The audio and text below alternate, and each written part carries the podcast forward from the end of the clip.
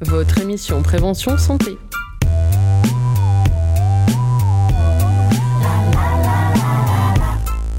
Bonjour et bienvenue dans À santé, une émission d'une heure tous les 15 jours dédiée à la santé et au bien-être au travers de l'information, la prévention et la vulgarisation scientifique. À chaque émission, nous vous proposons d'explorer une nouvelle thématique au travers d'interviews de professionnels de santé et de chercheurs, de témoignages d'auditeurs ou de patients, de chroniques en lien avec l'actualité. À santé, c'est sur Radio Pulsar, mais aussi sur les ondes de Radio Gatine, aux ondes et Radio Écho des Choucas. Cette émission est rendue possible grâce aux principaux acteurs de la santé en Nouvelle-Aquitaine qui nous permettent d'accueillir les meilleurs spécialistes et de former toute une équipe d'étudiants impliqués dans la santé aux techniques radiophoniques. La santé. Quand on entend ce mot, on pense souvent aux patients au fond de son lit d'hôpital, aux petits soins d'infirmières et de médecins.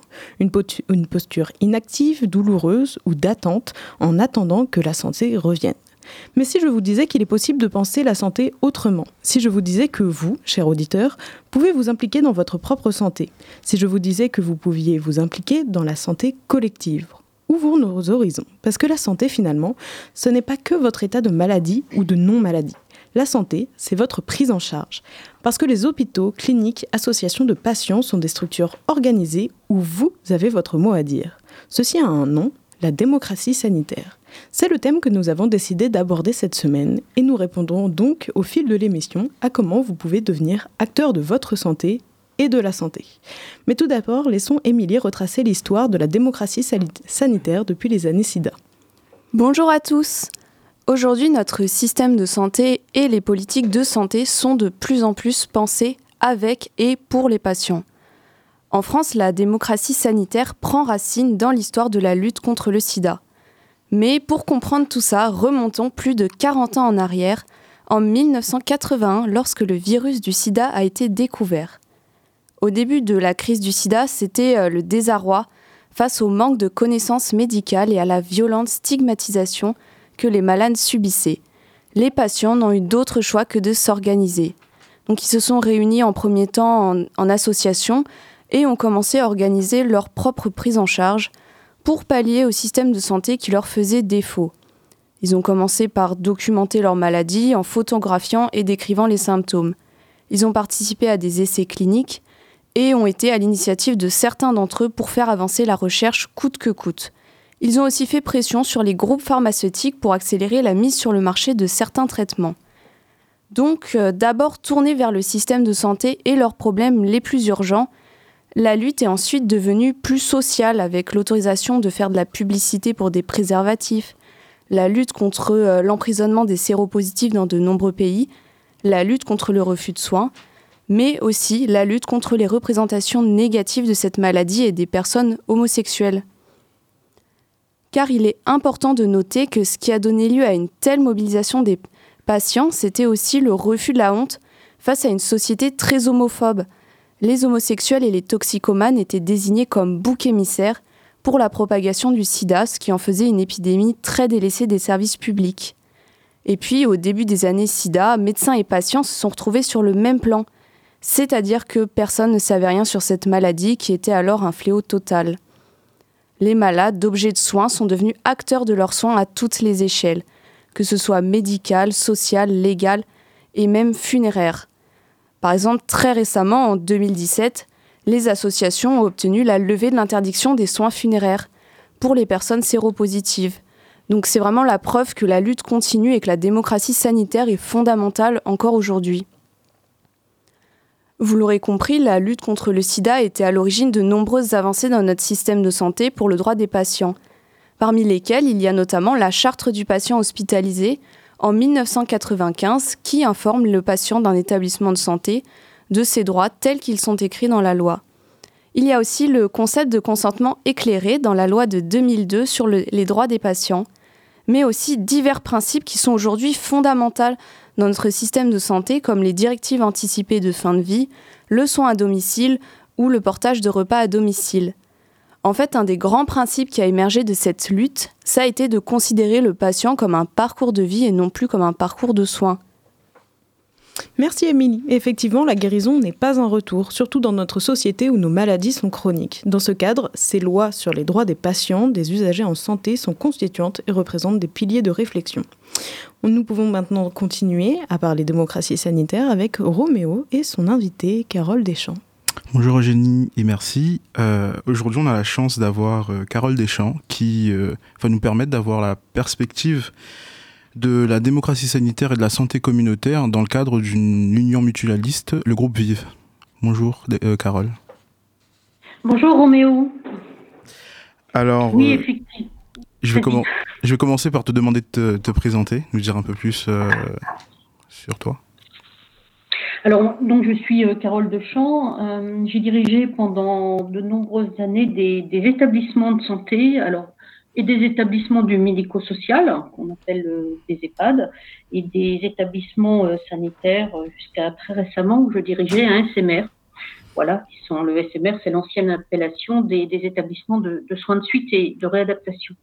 Je suis administratrice donc de Vive, euh, Vive, qui est une union mutualiste euh, qui a été créée, euh, comme tu le disais, en, en, 2017. Il y a deux mutuelles euh, qui ont été à l'initiative de, de, cette, de cette création. C'est MGEN, la mutuelle générale de l'éducation nationale, et Harmonie Mutuelle. Aujourd'hui, le groupe Vive, au travers de, de ces établissements, hein, c'est près de 2000 établissements en France, et le premier acteur mutualiste de santé et le premier offreur de soins à but non lucratif. Ça, c'est déjà euh, un point de, une expression de la démocratie en, santé, la non lucrativité, c'est-à-dire permettre euh, à chacun, quel que soit son, statut social, son origine sociale, son niveau social, d'avoir accès à des soins de qualité.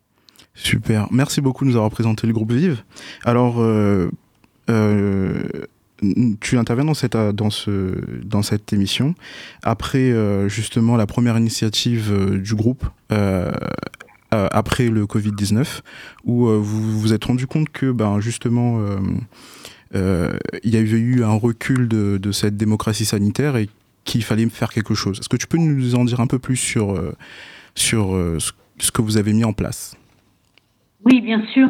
Alors effectivement, hein, la, la, la, crise sanitaire, euh, plus connue sous le nom de Covid, euh, ça a été un véritable cataclysme pour les établissements, en ce sens que euh, il a fallu, les, les contraintes sanitaires nous, nous ont obligés à, à restreindre euh, la, la liberté euh, de nos patients, de nos résidents. Euh, tout le monde a entendu parler de la, suspension des visites en établissement, hein, tout simplement parce que les, les patients ou les résidents que, que l'on accueille sont des personnes fragiles et il était euh, inconcevable euh, au pic de, le, de, la phase épidémique de, de, laisser rentrer des personnes susceptibles bah, de renforcer les, les, taux de contamination qui étaient à ce moment-là euh, très importants.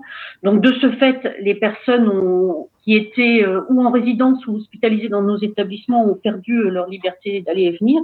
Et les, euh, les instances de démocratie sanitaire qui ont été euh, mises en place notamment lors de la, avec la loi de, de 2002, alors je pense au, au, CVS, les conseils de la vie sociale que l'on trouve en EHPAD ou les, les commissions des usagers qu'on trouve sur les établissements sanitaires, ces instances de démocratie euh, dans laquelle la participation des, des usagers est, est, sollicitée ont été suspendues.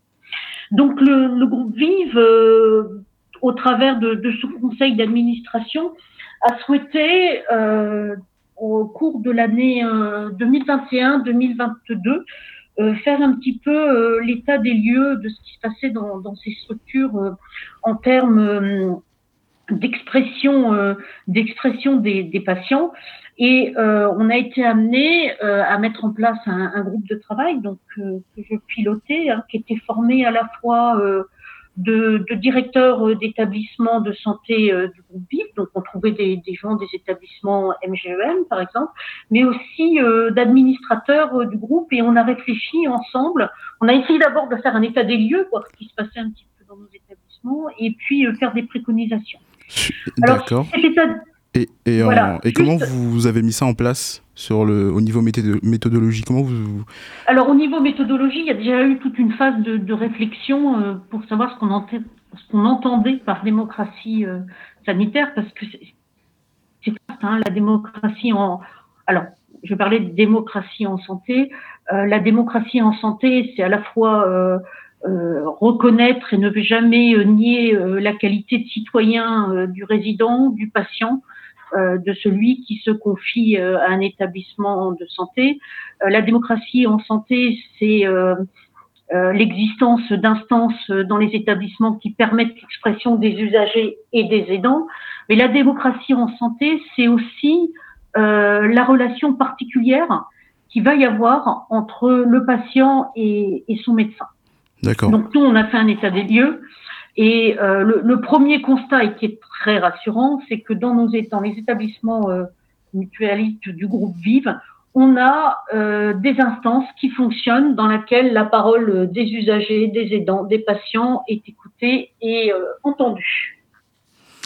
Et vous avez parlé aussi de, de, notion de détermination, que cette démocratie sanitaire, devait aussi enfin, dégager cette notion de détermination chez les résidents ou chez les patients. Est-ce que vous pouvez nous en dire un peu plus? Alors, oui.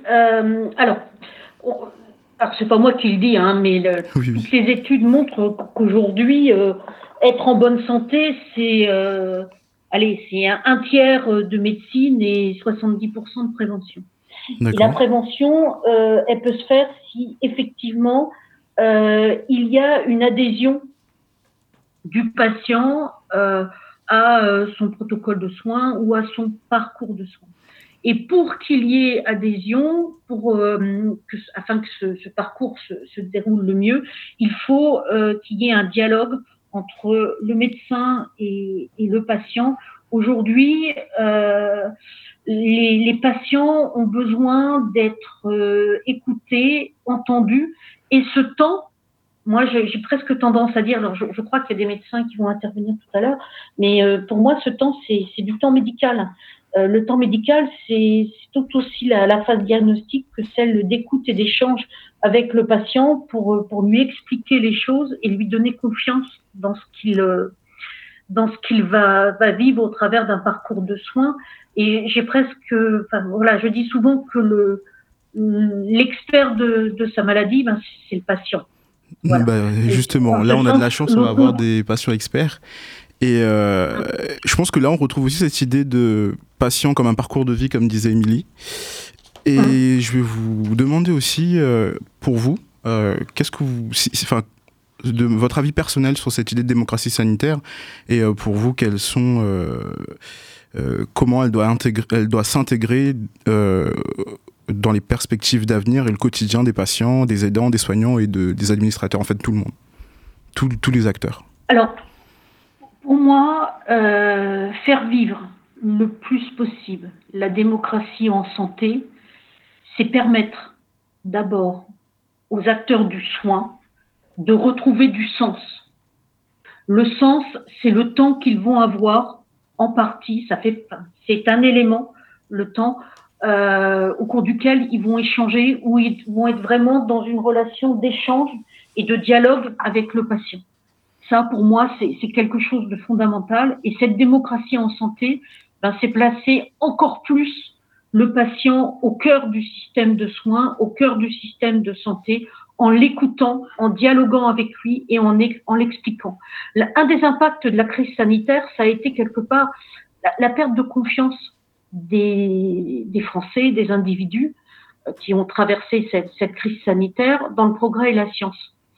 Et une des façons de réconcilier, de redonner confiance au progrès et à la science, et donc à la médecine, c'est vraiment de mettre encore plus le patient au cœur du système de santé, en dialoguant avec lui, en lui expliquant, en l'écoutant. Bah, je trouve que c'est une très belle conclusion et euh, on, trouve, enfin, on est pile dans cette idée de démocratie sanitaire et de cette volonté en fait de d'avoir euh, l'action des, des, des, des, de toutes les personnes, tous les acteurs dans euh, dans les politiques de santé. Merci beaucoup Carole Deschamps, franchement euh, c'était super. Merci Roméo. Retrouver du sens. Effectivement, permettre l'expression des usagers et mieux vivre sa... Elle a dit tout ça pour... Je vais y arriver. Tout ça pour mieux vivre son parcours de soins et donc son parcours de vie. Tout de suite, nous écoutons Rise Up d'Andrade une chanson qui parle de défendre ses convictions et, son pouvoir d'agir.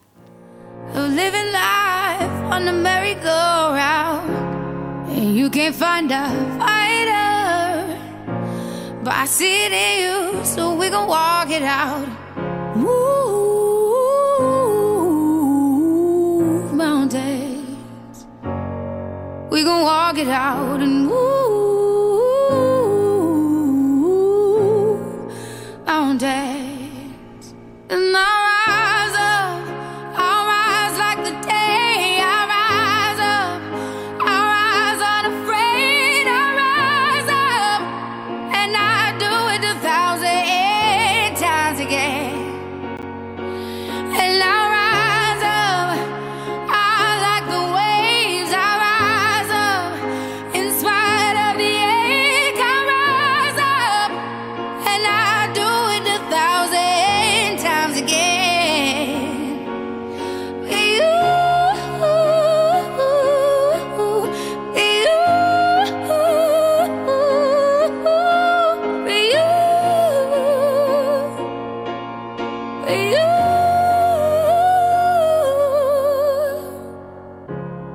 Silence isn't quiet, and it feels like it's getting hard to breathe. And I know you feel like dying, but I promise we'll take the world to its feet. Move mountains, bring it to its feet.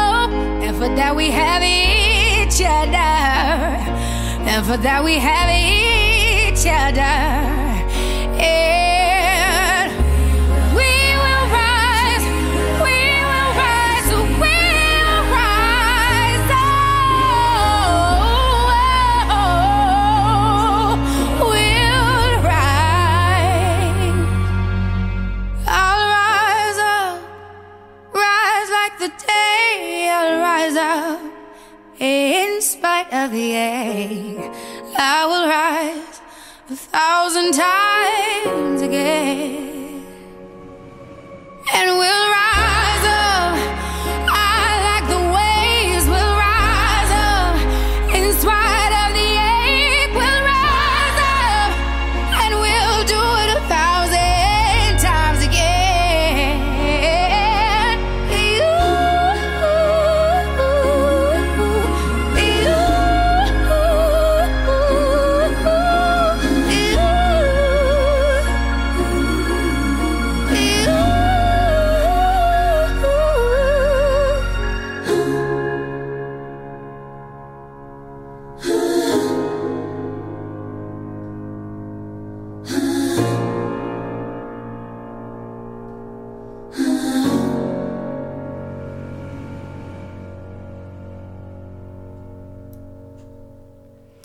Vous écoutez Atos Santé. On aborde avec vous aujourd'hui votre euh, situation en tant qu'usager, dans votre implication dans votre santé et notre système de santé.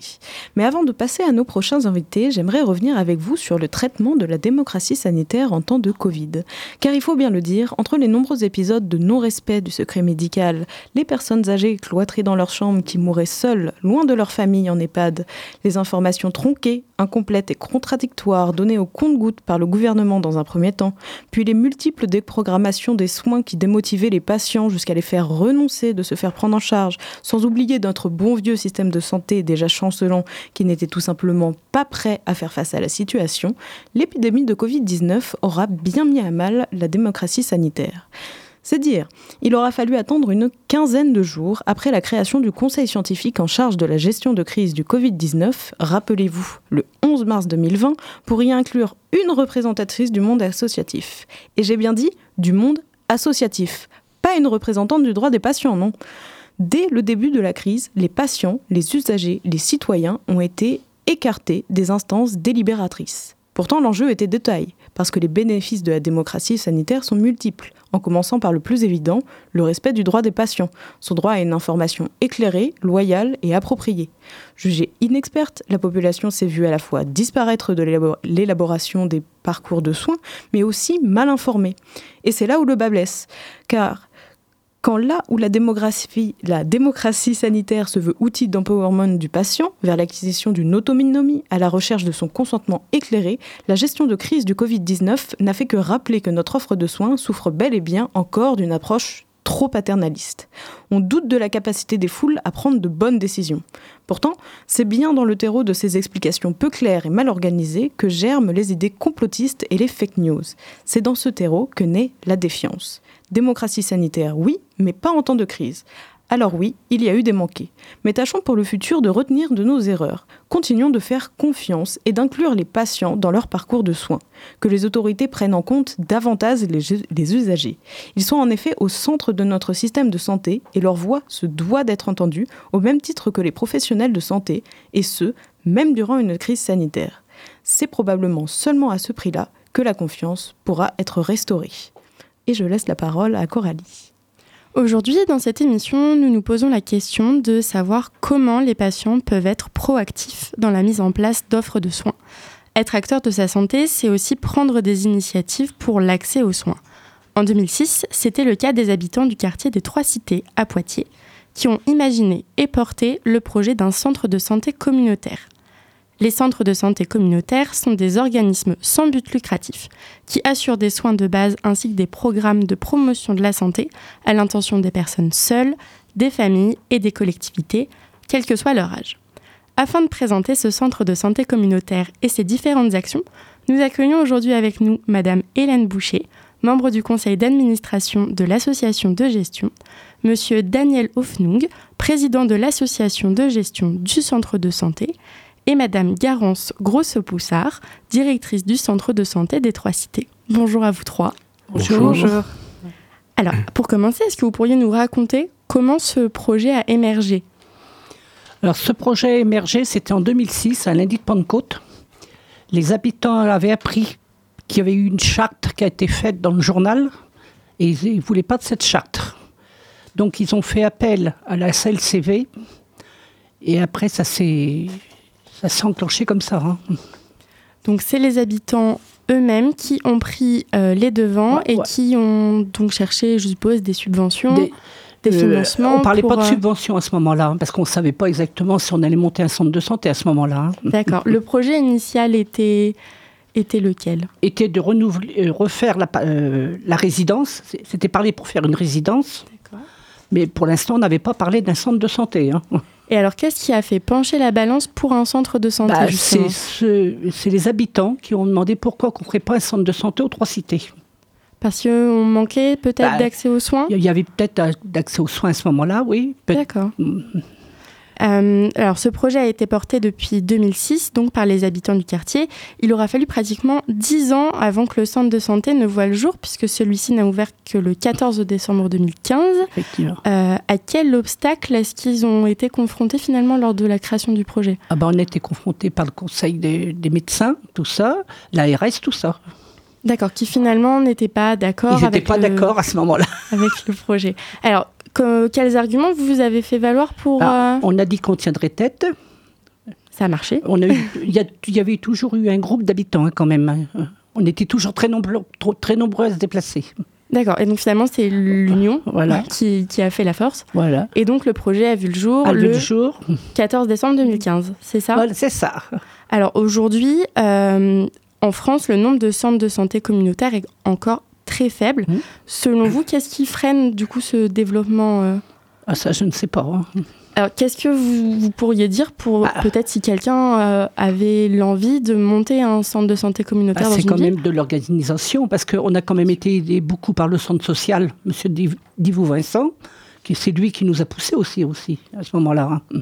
Donc, il faut chercher à s'entourer, voilà. principalement. On a fait des réunions, euh, on faisait des réunions régulièrement hein, pour euh, voir comment on allait s'y prendre. Et alors, euh, au final, quand le centre de santé a commencé à voir le jour, est-ce que vous avez senti qu'il y avait un, un engouement, que les choses euh, iraient de plus en plus vite, ou vraiment sur toute la longue, ça a été Bah, d'obstacle en obstacle Ah bah de Nostac, en Nostac, hein, ça a été quand même. hein. Oui, donc euh, tant que le centre n'a pas, a pas été construit, finalement, ça, ça Ouais, compliqué Ouais, de, ouais. de voir le bout. Euh, Qu'est-ce qui différencie ce centre de santé communautaire d'un centre santé dit plus euh, classique, euh, Monsieur Hofnung C'est principalement parce qu'il a été monté par les habitants et qu'il est géré par une association. Et les centres de santé associatifs sont très rares. Donc, quelle est la place de l'association finalement euh, au, sein d'une structure comme celle-ci? Quel rôle l'association joue? Eh bien, l'association gère le centre de santé, organise, principalement avec l'aide de, de sa directrice, euh, pour euh, être le plus performant possible et monter en gamme au fur et à mesure que, du temps. Donc euh, au début, il n'y avait que des médecins généralistes. Et puis, euh, il y a maintenant une orthophoniste, une psychologue, bref, il y a de- une gynécologue. Euh, il y a un panel de, professionnels. Il y a aussi une infirmière de santé publique, une infirmière qui fait de la médiation en santé. Les médecins, tous les professionnels de santé ont accès à un service d'interprétariat pour les patients euh, qui euh, ont du mal à s'exprimer en français. Bref, tout est organisé pour les habitants et c'est un, un bel exemple de démocratie sanitaire puisque c'est la création par les habitants et pour les habitants de ce centre de santé. Donc finalement, tout est créé pour que ça fonctionne en, en communauté. Absolument. Alors peut-être que Garance Grousseau, vous allez pouvoir nous répondre. Euh, ces salariés qui sont donc euh, euh, salariés de, de Oui. l'association et du centre de santé, euh, ils, sont, ils sont financés à salaire fixe. Est-ce que ça fonctionne comme pour euh, n'importe quel médecin généraliste euh, à, la à la consultation Alors, sur la rémunération, la grosse différence entre les centres de santé et, le reste de la médecine de ville, que ce soit les médecins libéraux ou, euh, les maisons de santé, euh, c'est effectivement le modèle de rémunération. Mais même entre les centres de santé, les modes de rémunération ne sont pas les mêmes. Au sein du centre de santé des Trois Cités, la rémunération, elle est fixe. Euh, les médecins, ils, ont le même salaire à la fin du mois, euh, tous les mois. Euh, Il n'y a pas d'intéressement euh, au chiffre d'affaires, euh, à la quantité de patients qu'on rentre dans la patientèle, aux soins qu'on prodigue. Euh, Il n'y a pas de biais euh, entre l'activité et la rémunération, ce qui est quelque chose qui a été recherché euh, en partie par les professionnels qui travaillent euh, sur la structure. Mais il y a euh, des structures, euh, des centres de santé qui ne fonctionnent pas comme ça et qui fonctionnent avec des parts fixes et des parts variables en fonction de l'activité. D'accord, donc ça c'est vraiment euh, dépendant de chaque centre de santé communautaire. Et donc dans le cadre du centre de santé communautaire des Trois Cités, Mm. ça a été probablement un, un accélérateur pour euh, trouver différents professionnels. Euh, le fait d'avoir un, salaire fixe, est-ce que ça a été un accélérateur? Pas forcément. Euh, la plupart des centres de santé communautaires ont des salaires fixes, euh, mais qui, en proportion d'un salaire à part variable, pourraient paraître moins attrayants. La, la médecine de ville travaille beaucoup sur le volume d'activité. Plus on travaille, plus on a un salaire élevé. Or, quand on est sur un salaire fixe avec des horaires fixes, le volume d'activité ne va pas jouer sur la rémunération. Donc euh, c'est plutôt l'esprit euh, de- de- d'exercice coordonné, de travailler en équipe euh, avec des vrais échanges et des vrais parcours de soins. Et puis, et puis le, le côté très communautaire du projet, d'habitants qui se réinvestissent et qui se réapproprient le système de soins en créant leur structure de soins. C'est plutôt cette phase-là qui aujourd'hui a attiré les professionnels, à mon sens, qui travaillent sur la structure. Et ce côté-là euh, communautaire, justement, est-ce que c'est aussi ce qui a pu attirer euh, la fréquentation au niveau des patients? Peut-être, en, plus des, professionnels de santé, j'entends? Oui et non. Euh, les patients, on a des patients, on a une patientèle qui est très diversifiée et donc qui viennent soit parce que c'est une structure effectivement de proximité euh, et donc ils habitent à côté et c'est euh, plus simple pour eux de se rendre sur place, euh, ou alors ils viennent parce qu'ils ont entendu parler de la structure, du médecin ou, ou du professionnel de santé et que c'est cette démarche-là de, venir pas parce qu'on a une proximité physique, mais parce qu'on a, on a soit un attrait pour le projet, soit un attrait pour l'exercice qui est proposé. Je pense que euh, aujourd'hui, euh, il y a plein de raisons différentes qui fait qu'un patient peut entrer euh, dans, euh, dans le centre de santé, même si on sent depuis euh, quelques années maintenant et au vu de, de- de la baisse de la démographie médicale du quartier, que de plus en plus on a une patientèle de proximité. Alors, je suppose que du coup, il y a pas mal de, de retours depuis, depuis la création du, du centre de santé communautaire. Est-ce que dans l'ensemble, vous sentez que les, les retours des patients, principalement, sont, sont plutôt positifs quant aux soins qui sont, qui sont prodigués? Sur les retours des patients, Euh, bah, l'objectif à nous, c'est difficile de dire est-ce que les retours des patients ils sont positifs. Alors oui, globalement, on a des bons retours sur les soins qui sont prodigués. Euh, après, euh, l'objectif, c'est de développer de plus en plus la participation des patients dans les différentes instances. Là, on, est en train de, de- travailler, enfin l'association est en train de travailler à la réécriture du projet de santé qui avait été écrit par les habitants à la base et qui aujourd'hui, pour garder cette identité, doit aussi être réinvesti par l'association et les habitants du quartier. Euh, donc c'est euh, c'est aussi par ce biais-là qu'on va investir le discours des patients, le discours des habitants, pour pouvoir euh, ben, retravailler et réadapter le soin et, et la proposition de soins euh, aux besoins et aux, aux- aux envies identifiées euh, chez les patients. Donc, le conseil d'administration, il est composé exclusivement d'habitants de. Non, pas exclusivement. Non, Non. Alors, dites-moi. Il est composé de 18 membres. Il y a 9 structures, 9 institutions, dont la ville, la CLCV, je vais pas Equidom, le bailleur social. euh, euh, je ne peux pas tous les nommer parce que les noms ne viennent pas comme ça facilement. Et de 9 personnes, euh, personnes physiques, qui sont pour certains du quartier et pour d'autres, par exemple moi, autre- d'un autre quartier de la ville. D'accord. Mais vous Voilà. avez eu un, un attrait finalement pour, euh, pour peut-être l'aspect communautaire justement de ce centre de Absolument. santé. euh. Et dans votre cas, Hélène Boucher, vous étiez habitante du, du quartier, oui. du quartier, tout à fait. Et donc, euh, ça a été important pour vous de vous investir Ah euh, oui, oui. dans, le, dans, le, ouais, dans le Et développement. je suis contente que c'est qu'on en est arrivé là, parce que ça marche bien. Vous avez vraiment vu le, le projet grandir. Ah bah oui, là. Et donc, les, les, les gens se rajoutaient au fur et à mesure euh, dans le projet. Vous m'avez dit 18, euh, 18 instances, c'est ça Euh, 18 membres. 18 Ouais, membres. 18 Pardon. membres dans le CA, dont 9 institutions. La ville en fait partie aussi. D'accord. Euh, quel avenir est envisagé au jour d'aujourd'hui pour euh, le centre de santé? Alors aujourd'hui, euh, le grand changement euh, qui, a opéré au sein du centre de santé des Trois Cités, c'est euh, l'entrée dans une expérimentation article 51 qui s'appelle SECPA, structure d'exercice coordonnée participative. Donc le centre de santé des Trois Cités est l'un des 26 expérimentateurs français, centres et maisons de santé de, ces financements.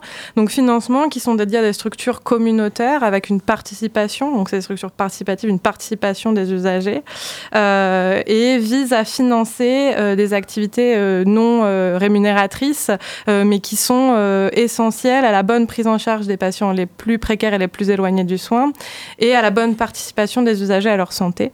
Donc ça fait deux ans maintenant qu'on est dans cette expérimentation et que ça a permis à la structure de développer bah, l'interprétariat en santé, la médiation en santé, l'activité de psychologue, mais aussi des temps médicaux dédiés à la participation des usagers, à la mise en place d'actions de prévention et de promotion de la santé. Euh, donc c'est tout un ensemble de, financements qui vont euh, permettre à la structure de vraiment investir euh, son identité communautaire avec des moyens financiers qui, même s'ils avaient été envisagés depuis le départ et depuis, depuis la construction du centre, n'avaient pas forcément vu le jour au vu de, de- des difficultés euh, euh, financières que cela pouvait représenter pour une structure qui, à la base, n'était pas subventionnée en extérieur. Donc cette expérimentation, c'est vraiment l'avenir de la structure, puisque ça fait deux ans qu'on l'expérimente et qu'aujourd'hui euh, s'enclenche la réflexion sur la rentrée dans le droit commun de, ce système de financement des centres de santé communautaires en France. Et donc comment, euh, hum, avec ces financements-là, potentiellement, on va continuer euh, de développer euh, le côté communautaire de la structure, euh, les actions euh, participatives et, euh, la bonne prise en charge des patients? Donc l'objectif, c'est vraiment d'étendre le, champ de pratique euh, qui est actuellement dans les années à venir. Y a vraiment un, un projet peut-être euh, prochain qui vous, qui, qui vous tient à cœur? Ben, le projet, on est en train de le réécrire, justement, de l'adapter, de l'actualiser. Et effectivement, il faut qu'on puisse développer un peu euh, tout, ce qu'on, tout ce qui est déjà en place. Et peut-être y a-t-il d'autres choses à faire. On est en train d'y réfléchir. Peut-être avez-vous quelque chose à rajouter Moi, j'ai fait à peu près le tour de Non, mes ça- questions. C'est bon pour vous Alors, je vous remercie beaucoup tous Je les vous trois remercie. pour Merci. euh, votre présence aujourd'hui et puis pour toutes ces informations précieuses. Merci. Merci.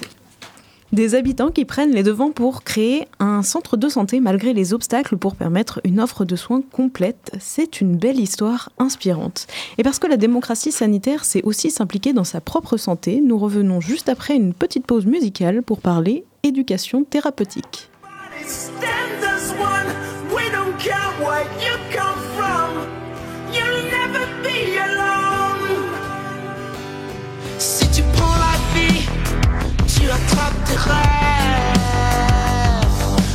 Relève la tête car le temps n'attend personne.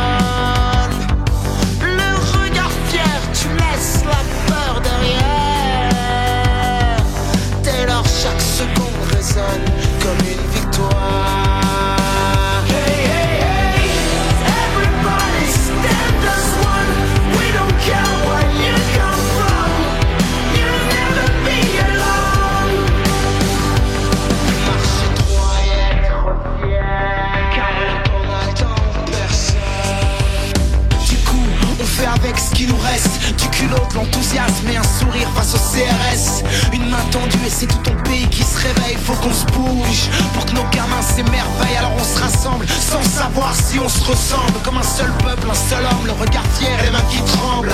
Ces graines qu'on sème pour toute une vie À toutes ces secondes qu'on apprécie. Everybody We don't care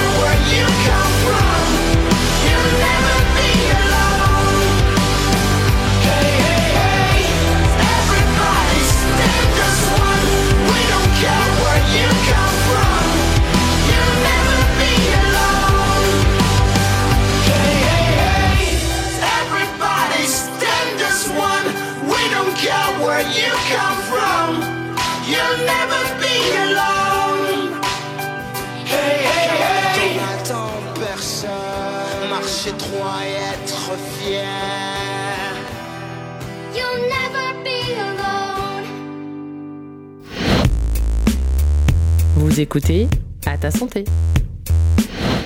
Et c'était Stand as One de Matt Bastard. Vous écoutez à ta santé et nous parlons pouvoir d'agir en tant que patient sur notre système de santé, mais aussi sur la vôtre de santé. Car quand on parle de maladies aujourd'hui, on oublie souvent les maladies chroniques de plus en plus nombreuses. La démocratie sanitaire œuvre aussi dans ce sens, dans l'éducation thérapeutique des patients, pour mieux vivre leurs maladies et leur traitement au quotidien. Pour cela, Coralie a deux invités à nous présenter. Tout au long de notre émission aujourd'hui, nous avons parcouru la thématique de la démocratie sanitaire et des différentes stratégies pour être acteur de la santé de manière générale. Mais qu'en est-il de notre santé à titre personnel? Comment peut-on être acteur de sa propre santé? Pour répondre en partie à cette question, nous allons parler éducation thérapeutique donc, et nous recevons avec nous aujourd'hui Madame Élise Bouquet, infirmière coordinatrice en éducation thérapeutique au centre hospitalier Laborie, et Madame Edwina Marceteau, médiatrice en santé père. Bonjour à vous deux. Bonjour. Alors, d'après la définition de l'OMS, l'éducation thérapeutique du patient vise à aider les patients à acquérir ou maintenir leurs compétences dont ils ont besoin pour gérer au mieux leur vie avec une maladie chronique. Pour commencer, est-ce que vous pouvez nous expliquer, selon vous, les grands principes de l'éducation thérapeutique? Donc l'éducation thérapeutique, en effet, c'est une offre de soins hein, qui permet euh, aux, personnes euh, de, rendre la, euh, de être plus autonomes euh, au niveau de sa pathologie, de sa maladie, de mieux la comprendre et de mieux vivre avec. Le but, la finalité de, l'éducation thérapeutique, c'est vraiment d'améliorer la qualité de vie de la personne avec des objectifs comme faciliter l'adhésion aux soins, la rendre plus autonome dans le quotidien, partager et échanger sur son propre vécu. On aussi d'informer et d'impliquer les proches et puis euh, de redonner le pouvoir d'agir, euh, l'empowerment et d'aller vers euh, ce qu'on appelle le rétablissement, l'espoir de que la maladie prenne moins de place dans le quotidien. Alors, comment se déroule concrètement un atelier d'éducation thérapeutique? Euh, un atelier d'éducation thérapeutique, donc c'est plus un programme euh, avec euh, en dérou- déroulé de plusieurs séances. Et c'est la personne qui choisit son programme, à quelle séance elle souhaite participer en fonction de ses besoins, de ses objectifs.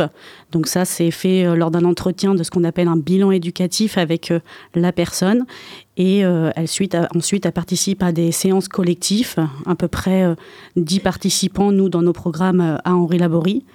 Euh, et puis après, on fait un bilan post-programme en fonction de ce qu'elle a pu avoir comme compétences, si on a pu répondre à ses besoins en fonction de ses objectifs de départ. Et, après, elle peut refaire aussi des séances si elle souhaite. Donc, ce sont des activités qui pre- prennent plutôt place en groupe de 10, comme vous disiez. Euh, sous, quelle, euh, sous quelle forme est-ce, qu'on, est-ce que ça se passe finalement?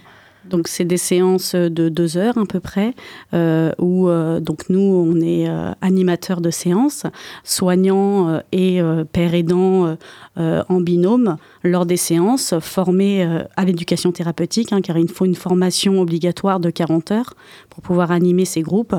Euh, mais c'est vraiment du partage entre, entre ce qu'on appelle entre pairs, entre personnes qui vivent la maladie. Nous, on est là vraiment en tant qu'animateurs avec des outils d'animation pour libérer la parole, pour donner des outils aussi de stratégie dans le quotidien. Mais la force, c'est vraiment eux, les experts de leur maladie, pas nous soignants. Alors même si donc les ateliers sont principalement en groupe, comme vous disiez, il y a vraiment une notion d'accompagnement individuel et personnalisé de chaque patient. Quand vous dites qu'il choisit son programme d'activité, c'est parmi une, une liste Donc déjà, les programmes, euh, il faut quand même un diagnostic euh, de maladie chronique, un diagnostic, euh, nous, de troubles psychiques posé euh, avant de débuter le programme, hein, parce qu'on est soumis quand même à une déclaration hein, au niveau de l'Agence régionale de santé. Donc il faut quand même une obligation de maladie chronique avant de débuter le programme. Donc on a des programmes sur la bipolarité, des programmes sur la schizophrénie. On a aussi un programme euh, transdiagnostique pour tout trouble psychique sévère et puis on a aussi des programmes pour les aidants. Et donc euh, la personne ensuite va choisir les thèmes des séances parce qu'on a plusieurs séances, euh, des, programmes qui peuvent être plus ou moins longs avec des, des séances sur l'hygiène de vie, des séances sur les traitements, des séances sur la maladie, les symptômes bien sûr, des séances sur de la réinsertion professionnelle. Donc la personne va choisir en fonction de ses besoins. Donc là, le patient est déjà acteur Tout à fait. en choisissant finalement lui-même. Est-ce qu'on priorise quand même dans une certaine forme les, les activités qu'on va proposer? Euh, bah, on priorise avec le patient, avec, Avec la personne, euh, en fonction de ses objectifs. Il n'y a pas besoin de beaucoup d'objectifs, un, deux. Et puis après, on voit en fonction, euh, en effet, de la priorisation et, et des disponibilités. Donc c'est le patient qui choisit et on fait en fonction de ses choix, ses convictions personnelles, je suppose. Oui, et puis aussi, euh, on parlait de séances collectives, on peut proposer aussi des séances individuelles euh, au besoin, euh, bah, en fonction de disponibilité aussi de la personne. Donc, vous nous disiez, les ateliers d'éducation thérapeutique sont encadrés par euh, des médiateurs pairs et un professionnel de santé. Est-ce que tous les professionnels de santé peuvent pratiquer l'éducation thérapeutique. Alors, pas tous les tous les corps de métier euh, peuvent pro- euh, participer à l'animation des groupes, mais il faut la formation des 40 heures obligatoire pour intégrer un programme d'éducation thérapeutique et animer le programme. Euh, donc, euh, une formation qui peut se faire par des instituts ou nous, en Henri Laborie, on propose aussi une formation professionnelle. Et maintenant, les étudiants infirmiers sortent diplômés avec ces 40 heures d'éducation thérapeutique. Vous nous parliez tout à l'heure de la place des proches euh, dans l'éducation thérapeutique. Est-ce qu'ils sont intégrés également euh, dans les programmes? Oui, il y a des séances euh, avec eux où la personne euh, concernée par la maladie peut venir avec ses proches. Et on a aussi un programme spécifique qui s'appelle le programme Pro Famille, qui est vraiment fait que pour les familles et les proches. Donc là, il n'y a pas la personne malade.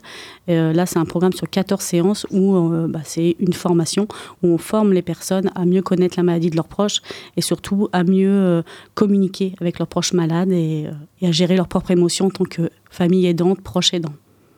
D'accord. Alors, on va maintenant s'intéresser plus précisément à la notion donc, de patient expert, maintenant appelé médiateur de santé père ou euh, père aidant, euh, qui sont donc d'anciens patients devenus experts de leur pathologie et qui partagent leur expertise à des euh, nouveaux malades, entre guillemets. Edwina Marceteau, vous êtes vous-même père aidante.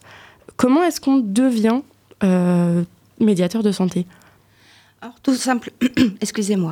Alors, tout simplement, euh, par. euh, j'ai commencé en 2019 euh, la pérédance.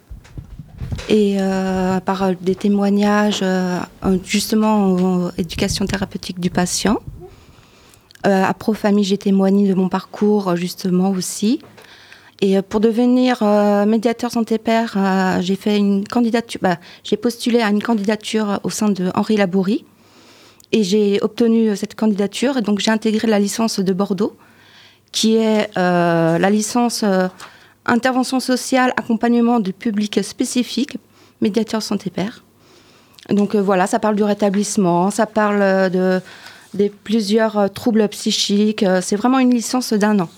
D'accord, donc c'est une, formation en licence carrément, comme vous dites, d'un an, qui est accessible à n'importe quel patient, n'importe qui peut devenir médiateur en, médiateur en santé père. Bah, une personne qui déjà qui, se connaît bien, qui connaît bien ses limites, qui a accepté sa maladie. Euh, et que euh, qui euh, déjà pour devenir médiateur santé père, il faut avoir un, faire l'expérience en, tant que père aidant. Parce que la différence, le père aidant, c'est euh, l'engagement personnel, euh, bénévolement, alors que le médiateur santé père, c'est un intervenant social professionnel. D'accord, donc il y a la notion de salariat Voilà. quand on est médiateur santé père. Voilà. Donc vous, vous êtes salarié de euh, l'hôpital Henri Laborie Oui. D'accord. Alors, en tant que, euh, que, que médiateur santé-père, euh, il y a finalement une prise de pouvoir sur la maladie qui a été prise. Vous êtes passé donc de patiente dépendante de la maladie à experte en la maladie. Vous apprenez finalement aux autres, euh, aux autres patients à, à reprendre euh, le dessus. Est-ce que ça vous a redonné confiance en vous? Est-ce qu'il y a eu un, avant-après Confiance en moi, c'est toujours un travail. euh, voilà, la confiance, ça, ça, ça, on l'a pas du jour au lendemain. C'est tous les jours, c'est un travail de longue haleine. Et euh, parce que euh, le rétablissement, c'est un processus. Euh, donc ça va, il y a des fluctuations, ça va, il y a des hauts, il y a des bas, comme pour tout le monde. Et donc le but, c'est de donner de l'espoir et redonner de l'espoir à les personnes qui ont atteint d'une maladie psychique ou une maladie chronique, tout simplement. Et aussi, c'est par rapport à partager le savoir expérientiel.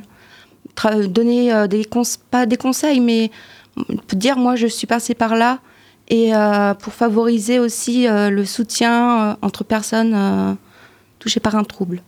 À quelle fréquence est-ce que vous participez à, à ces ateliers d'éducation thérapeutique? Alors, le lundi en UTP euh, bipolaire et le vendredi sur le chemin du rétablissement, où là, il y a tous les troubles, il n'y a pas de. Voilà, c'est tous les troubles. Donc ça vous permet aussi d'échanger avec euh, d'autres euh, d'autres médiateurs pairs qui finalement ne sont pas experts en la même pathologie que vous, mais qui ont aussi pu passer par ce, cette étape de rétablissement.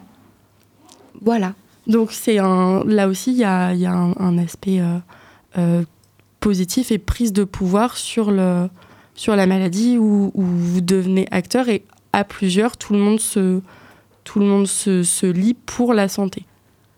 Oui, voilà, c'est euh, une sorte d'entraide, euh, voilà, euh, de soutien, de libérer la parole et, favoriser aussi que montrer que le rétablissement c'est possible, euh, que on peut vivre avec le trouble dans, en, équilibre, parce qu'avant tout on est une personne, on n'est pas le trouble. Voilà.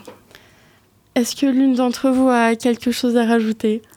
Moi, je voulais juste rajouter que donc au centre Henri Laborie, on a cinq médiatrices santé père, hein, Oui. euh, donc euh, père aidant professionnel. Et c'est vrai qu'on a, on insiste, hein, on est euh, vraiment euh, sur l'importance d'animer nos, nos séances en binôme médiateur santé père euh, et, soignants. On a aussi des familles expertes, notamment dans le programme Pro Famille, hein, bénévoles, qui viennent aussi euh, co-animer avec nous. Et on a travaillé et construit nos programmes avec les associations d'usagers et de proches euh, telles que l'UNAFAM ou les impatients. Hein, donc ça, c'est très important aussi de laisser la parole aux, personnes concernées par la maladie et aux participants de nos programmes. Ben, Un très grand merci à, à vous deux d'être venus échanger avec nous aujourd'hui. Merci. Merci.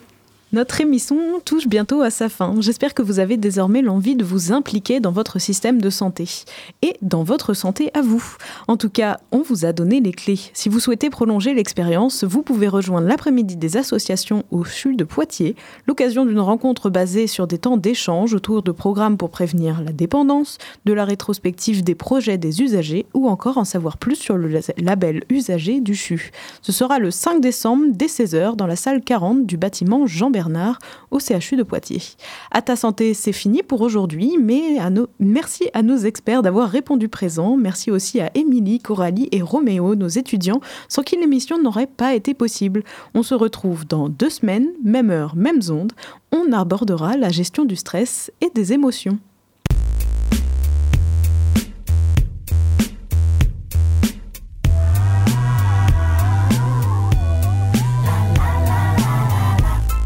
C'était À ta santé, votre émission prévention santé, réalisée en partenariat avec la MGEN de la Vienne, les établissements Elsan de Poitiers et la MSA Poitou.